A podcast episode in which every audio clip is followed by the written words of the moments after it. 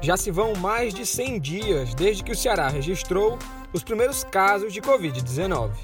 De março até aqui, já se somam mais de 110 mil casos e 6 mil mortes. A pandemia mudou a rotina de muita gente, principalmente dos profissionais de saúde. Eu sou o Diego Viana e esse é o Recorte.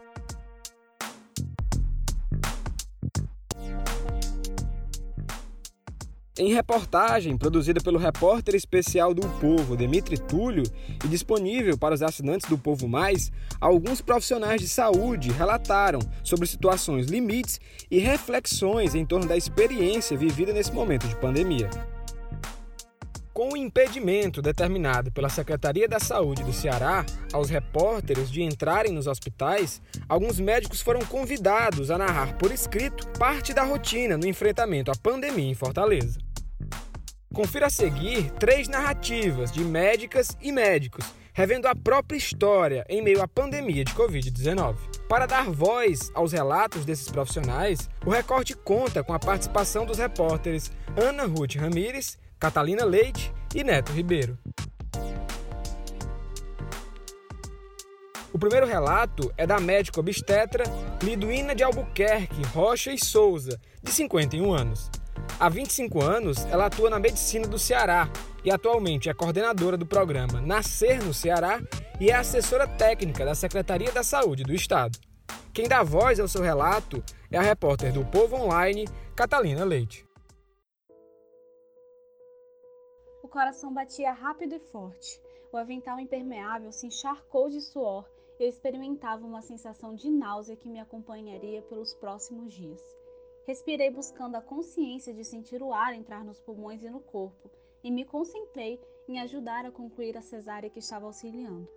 Há cinco dias já não via nenhum familiar, incluindo os que a muito custo foram convencidos da necessidade de mudar de casa. Aliviada, pensei que, se eu estivesse com Covid, estariam protegidos de mim.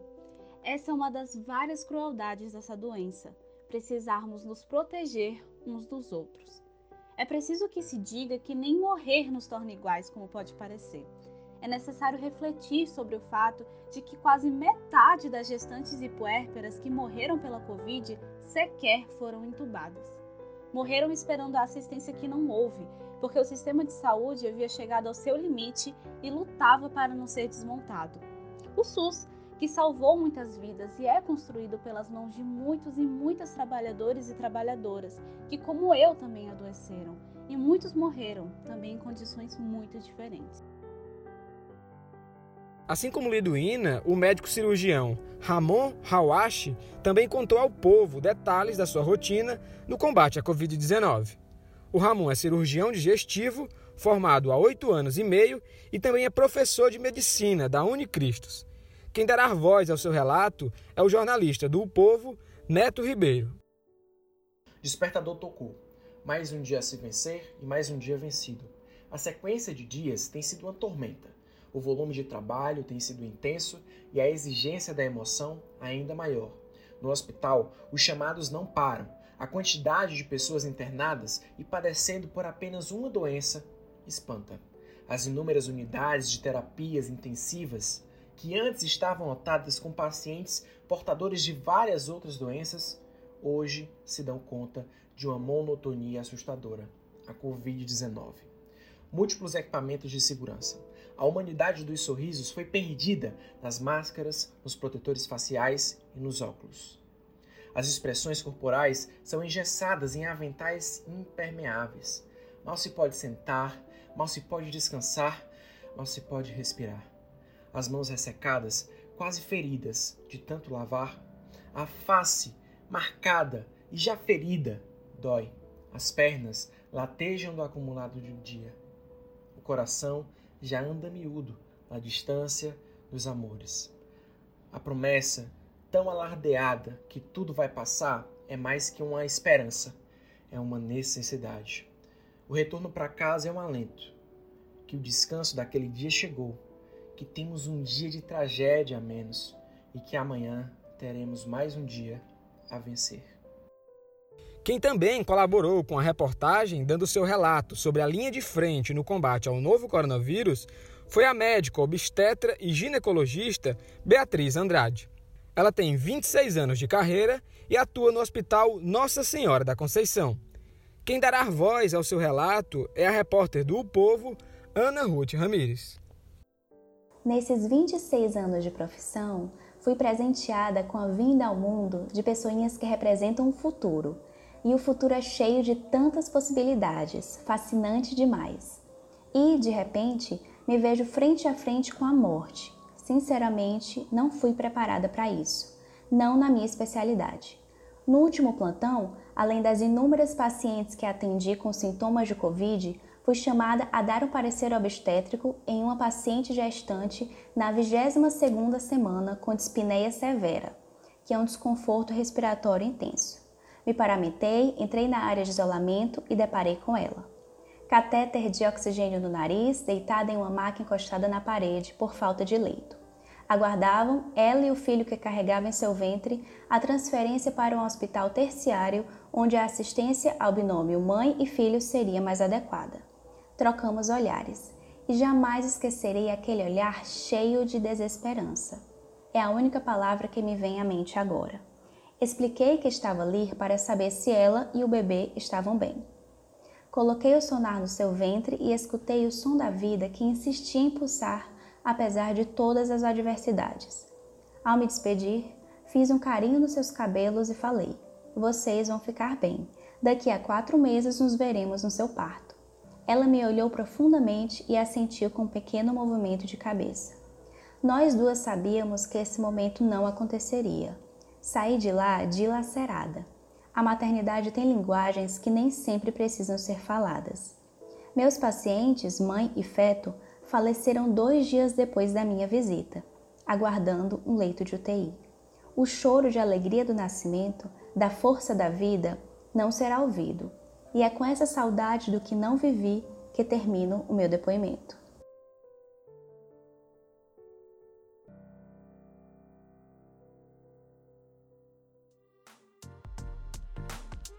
Os três depoimentos que você acabou de ouvir nesse episódio fazem parte de uma série com sete relatos que estão disponíveis na íntegra em reportagem no o Povo Mais. Na descrição do episódio você pode encontrar o link desse conteúdo. E para falar mais sobre esse assunto, eu converso agora com o Demitri Túlio. Olá, Demitri, seja bem-vindo ao Recorte. A gente continua falando sobre a reportagem que traz vivências e dramas encarados por médicos nos hospitais do Ceará. Eu quero saber de você como foi o processo de produção dessa reportagem. Olha, o, o processo, o nascimento dessa pauta, né? Ela nasceu em março. Eu ainda estava é, com a Covid e foi uma proposta conjunta da Fátima Sudar, Ana Nadaf, minha, de eu percorrer os leitos de isolamento dos, hospitais, dos hospitais que estão atendendo Covid aqui em Fortaleza e é, as áreas de isolamento. É, no mínimo, é, eu percorreria o Hospital é, Leonardo da Vinci e o Hospital do Presidente Vargas, do Estado do Presidente Vargas, o Hospital de Campanha, né? Como eu já tinha tido Covid, eu teria essa, essa carta branca de imunidade para registrar esse, esse, esse dia a dia do atendimento é, médico lá, né, com todos os profissionais, não só os médicos, né, todos os profissionais que estão envolvidos no salvamento, no, na tentativa de salvamento e no salvamento dessas pessoas que foram infectadas. A Secretaria de Saúde do Estado e a Secretaria de Saúde do município, né, através das assessorias de imprensa, negaram a minha entrada, é, a minha entrada nos hospitais, alegando que não era garantido que eu estava é, imunizado. Ok, a gente tentou, fez outras tentativas, não conseguimos, né? Eh, eu fiz matérias nas calçadas dos hospitais e aí a gente resolveu é, sugerir aos médicos que estão direto nesse dia a dia, médicos e médicas, para que eles descrevessem, narrassem essa história para mim e eu escreveria. Ou eles de próprio punho escreveriam e registrariam lá é, imagens desse dia a dia, através de, imagem de celular ou de câmeras, quem soubesse fotografar. E eles aceitaram e acaba, é, a gente acabou acertando que seis médicos, três médicas e, e dois médicos escreveriam. E um sexto apareceu que já fotografa esse dia a dia e também ele passou a escrever. É, e a partir daí a gente começou a traçar. E foi é, pelo menos umas três semanas de ida e vinda, texto, discussão sobre como é que eles fariam, o que seria ético, o que não seria, né? o que é que deveria ter cuidado com os pacientes, com os profissionais de saúde que trabalham, mas no final deu certo e são textos é, muito, muito bons, né? principalmente das três médicas. A reportagem cita que os profissionais fazem parte do coletivo Rebento, em defesa da ética, da ciência e do SUS. Como funciona esse coletivo e qual a sua atuação durante a pandemia? O coletivo Rebento, né? coletivo Rebento, é, em defesa da ética, da ciência e do SUS, do Sistema Único de Saúde, é um coletivo, como já está dizendo, de médicas e médicos, certo? Mais de 200 médicos aqui que atuam no Ceará, nos hospitais públicos e privados, né? Que nasceu em março, nasceu com a pandemia, né? Ele é um, é, é um movimento político em defesa principalmente da saúde pública, em defesa principalmente desse instrumento é, necessário, desse instrumento maravilhoso chamado SUS, que muita gente critica, mas não conhece. E então esses médicos é, é, nasceram, eles são uma oposição ao, ao, ao, sindicato aqui, o sindicato dos médicos aqui, e são é, e é um grupo né, de médicos que, que trabalha com, com a medicina humanizada, é, em defesa da ética, né? principalmente, eles nascem principalmente nesse período é, do governo Bolsonaro, em que há ataque à ciência, há ataque ao SUS, né? e há coisas absurdas. Eles escrevem manifestos, ou então se manifestam, ou fazem manifestos gravados é, em vídeo. Né? Um dos, dos vídeos marcantes, um dos manifestos marcantes do coletivo Rebento, foi quando o presidente Jair Bolsonaro, irresponsavelmente, é, convocou os seguidores dele para invadir os hospitais públicos, as UTIs, né, é num, num perigo, né, para mostrar que havia desmando, que havia, havia problemas dentro desses hospitais, que não tinham pacientes. É um absurdo, né? E eles fizeram mais de, pelo menos 20 médicos, fizeram um vídeo muito forte, está no, no, no Povo Mais, muito forte, criticando essa atitude do presidente da República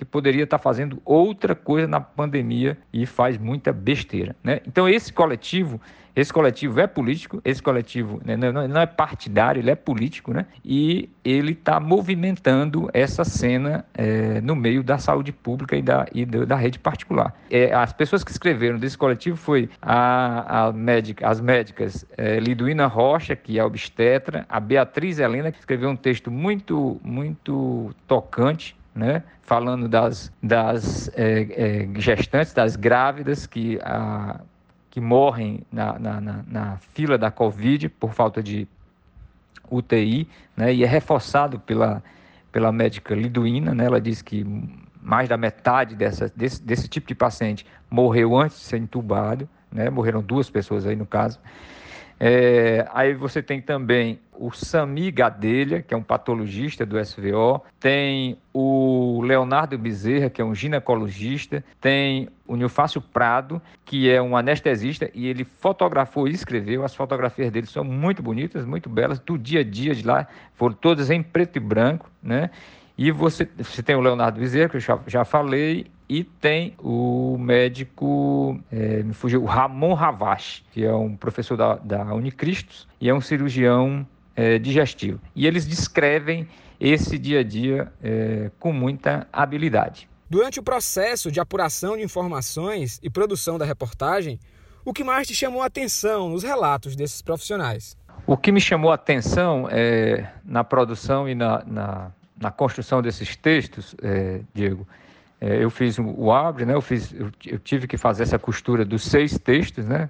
Dar uma dar uma, uma liga para os seis, juntar esses seis textos, né? Pra, pra, aliás, para apresentar os seis textos, os seus textos vão em seguida na reportagem. O que me chama a atenção, estava conversando com uma colega, é a humanidade que, que é traçada dentro desses, desses textos. E aí eu vou, não é uma crítica aos médicos, mas é, a gente não está muito acostumado é, com, a, com, a, com a humanidade do aspas aí do doutor e da doutora, né? E esses médicos, é, eles me surpreenderam na, na forma humana como eles trataram, como eles enxergaram quem estava quem está doente, o paciente, né? Quem enxergaram as famílias dessas pessoas que necessitam de informações e muitas vezes é, você não tem essa informação. Eu vi muita coisa é, nos hospitais, no, no, nas calçadas dos hospitais. Eu fui paciente, né? solicitei muita informação e não conseguia, certo?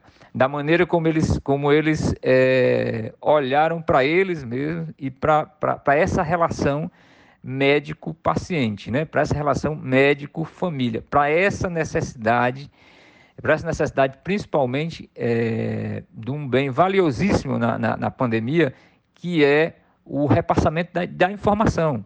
Se eu estou com uma pessoa no isolamento, é, fechado no hospital, ninguém entra por questão de segurança, para evitar a contaminação, eu preciso saber, agora eu faço como o médico, acho que foi o Leonardo dizer, eu preciso, a, a, a, a dor dessa pessoa, a dor da família, ela precisa ser transformada em notícia, ela precisa ser transformada em informação.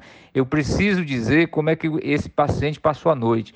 Eu preciso dizer é, se esse paciente melhorou de um dia para o outro. Eu preciso dizer se esse paciente faleceu. Né? Muitos faleceram. Então, assim, a maneira como eles trataram isso de forma humana, e eu espero que eles, na prática, façam isso mesmo, e, e é exemplo para os outros médicos, né, me chamou a atenção. E pode ser, pode ser, eu sou um pouco pessimista, que a pandemia mude essa relação entre médico e paciente, médico e família. Né? É, o médico tem a, a, o conhecimento formal vindo da faculdade, ele está habilitado para tratar essa pessoa que adoeceu, mas ele tem a obrigação e ele tem a humanidade é, de conversar é, com essas pessoas pra, do, da forma mais transparente possível é, para acalentar ou para aconselhar ou para ou para é, alentar a dor de alguém. Isso me chamou muito, muita atenção.